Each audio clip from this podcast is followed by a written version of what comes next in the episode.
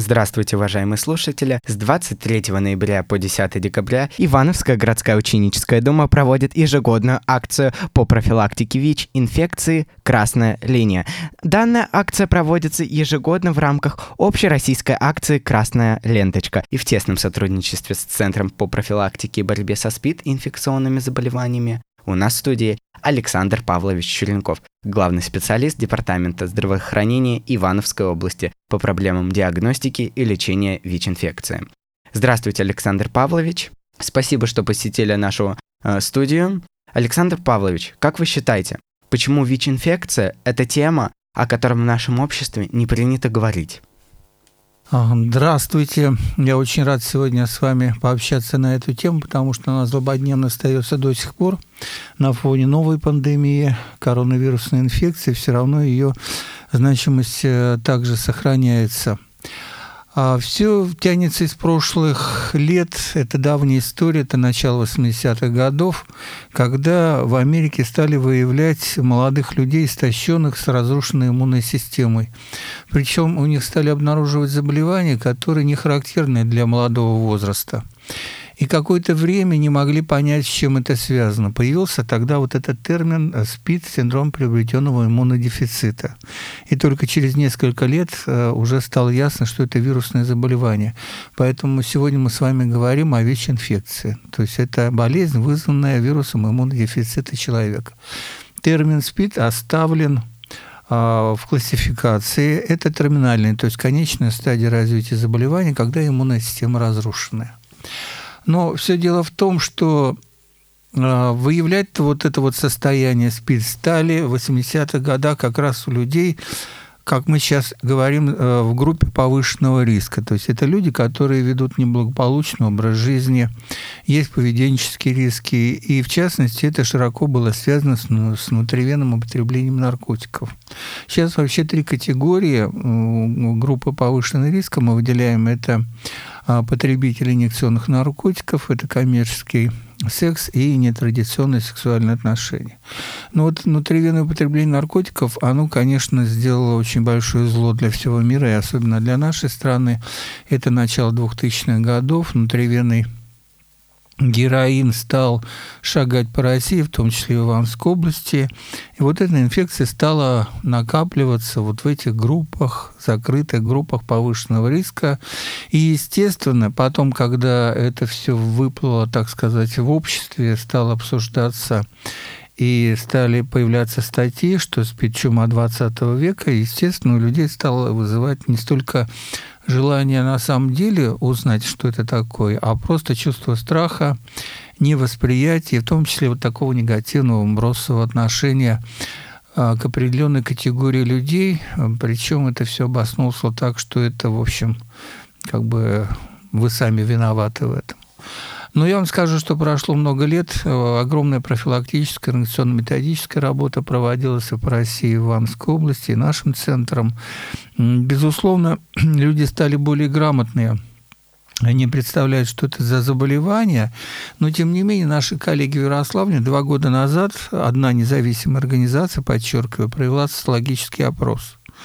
А как э, хорошо люди знают эту тему. И казалось, что не совсем так, как мы вот думаем все, что мы вот все грамотные, и новые информационные технологии появились, и мы постоянно говорим об этом. А самое, знаете, что огорчило и удивило, что 70% э, опрошенных сказали, что это не их тема, они этого не касаются, и вообще как бы вот о тестировании на ВИЧ-инфекцию они не думают, потому что они считают, что это с ними не связано. То есть вот э, как бы так вот все это развивается, и, безусловно, мы 2016 года он признал, что мы в состоянии эпидемии по ВИЧ-инфекции. У нас, безусловно, есть положительные моменты, но эта проблема остается актуальной. Можно ли понять по внешнему виду человека, что он болен ВИЧ? Ну, человек в стадии СПИДа, он, конечно, выглядит неважно. Истощенный, там много сопутствующей патологии на фоне разрушенной иммунной системы. Там присоединяется куча различных заболеваний вирусных, и бактериальных, и грибковых, и даже злокачественные опухоли. Безусловно, э, он просто будет очень болезненно выглядеть, истощенно, но сказать вот так вот напрямую, что именно у этого человека спит, нельзя. А вот что касается инфицирования и состояния человека в ближайшее время, то здесь вообще никакого отличия от нормальных людей нет. Если даже он переживает стадию острой ВИЧ-инфекции, это может протекать как простудное заболевание, недомогание, ОРВИ, и человек даже не думает о том, что у него начало этого заболевания. А дальше вообще такой, знаете, период мнемоклинического благополучия, когда человек себя чувствует хорошо, его ничего не волнует, и он себя считает абсолютно здоровым. Александр Павлович, э, с темой ВИЧ, как ни с какой другой, связано много мифов и слухов. Например, вирус передается через поцелуй от матери к ребенку при использовании общей посуды или туалетом, через рукопожатие, укусы комаров, укусивших инфицированного, или дотронувшись до крови ВИЧ-инфицированного. Достаточно ли этого всего, чтобы подцепить эту инфекцию? Прокомментируйте, пожалуйста. Ну, вы здесь собрали вообще все ситуации, поэтому надо их, конечно, разделить. Но вот мы как медики и как э, санэпидслужба говорит, что воздушно-капельным и контактно-бытовым путем ВИЧ-инфекция не передается. Это не грипп, это не коронавирусная инфекция. Проще говоря, просто обычные поцелуи, обнимания, рукопожатия, они вообще не имеют никакого отношения к этой инфекции. Можно дружить, можно заниматься, учиться, заниматься спортом, можно принимать пищу за одним столом. То есть это не имеет никакого отношения к передаче. Вот что касается передачи инфекции, инфекция от матери ребенку, то да, здесь риск есть. И если мама не получает, как мы называем химиопрофилактику перед родами, а во время беременности, то ребенок может родиться ВИЧ-положительным. И если мама не соблюдает наши рекомендации, то при вскармливании грудным молоком тоже может произойти инфицирование ребенка. Что касается пользования всяких вот острых предметов, безусловно, если бритва общая, например, вы бреетесь, и там часть какие-то микро даже, микрокровь а, своего соседа попала к вам, на ранку на коже, то, безусловно, риск инфицирования здесь присутствует. А поэтому, конечно, надо иметь все индивидуально. Но вот что касается обычного бытового общения с людьми, то здесь это совершенно безопасно. Что касается попадания крови на кожу. Ну вот э, аварийная ситуация, да, вы не знаете, что у него там ВИЧ-инфекция, вы оказывали помощь, кровь попала на кожу. На здоровую кожу, если попадает, ничего страшного не произойдет. Но все-таки так как мы всегда предполагаем, что человек может быть э, нездоров, Конечно, желательно, чтобы после оказания помощи сразу вымыть э, руки и обработать каким-то антисептиком. Это на всякий случай. А вот что касается попадания крови инфицированного человека на ранку, на слизистой, например, и на коже, то здесь шансы инфицирования действительно возрастают. То есть вот эти просто обычные такие вот предупредительные, может быть, э, правила, они вас защитят.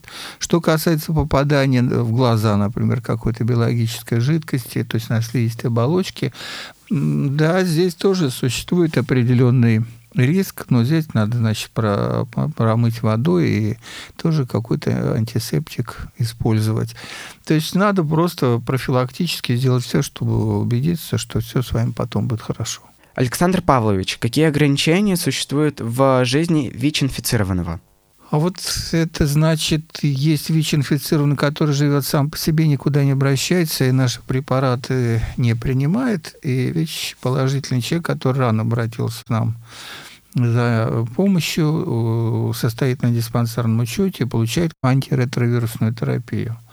В этом случае, если сохранность иммунной системы имеется, и он себя чувствует хорошо, никаких ограничений в принципе нет. То есть это обычный человек, и качество жизни его не меняется, он работает, он трудоспособен, может вести здоровый образ жизни, заниматься спортом, не даже иметь семью, и у него родятся при нашем контроле здоровые дети. То есть вот э, ограничений особых нет. Но может быть, я бы сказал, что тяжелые физические нагрузки, типа тяжелой атлетики, или какой-то тяжелой профессии здесь все-таки э, неуместны. Но это как бы мы просто на всякий случай. А если человек в запущенной стадии, и, как мы говорим, продвинутой стадии уже развития вот э, нашего заболевания, то там, конечно, безусловно, при разрушенной иммунной системе ограничения будут. Александр Павлович, э, мы с вами обсуждали, как можно заразиться ВИЧ-инфекцией, а как можно предотвратить как раз-таки заражение ВИЧ? Ну вот профилактика распространения ВИЧ-инфекции – это самое главное, потому что лучше предупредить, чем потом тушить пожары и всю жизнь принимать наши препараты, да еще до конца жизни и каждый день. Безусловно, а, надо просто быть грамотным современным человеком. Во-первых, нужно знать пути передачи ВИЧ-инфекции. Это внутривенный путь при, например, употреблении да, каких-то психоактивных веществ.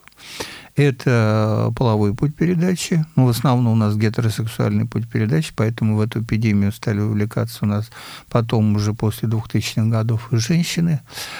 А, и где-то поровну у нас сейчас инфицированных мужчин и женщин, ну, по разным регионам по-разному, но есть регионы, в которых мужчины все-таки преобладают, и у нас в том числе. Вот. И передача от мамы ребенку. Вот это вот надо иметь путь передачи.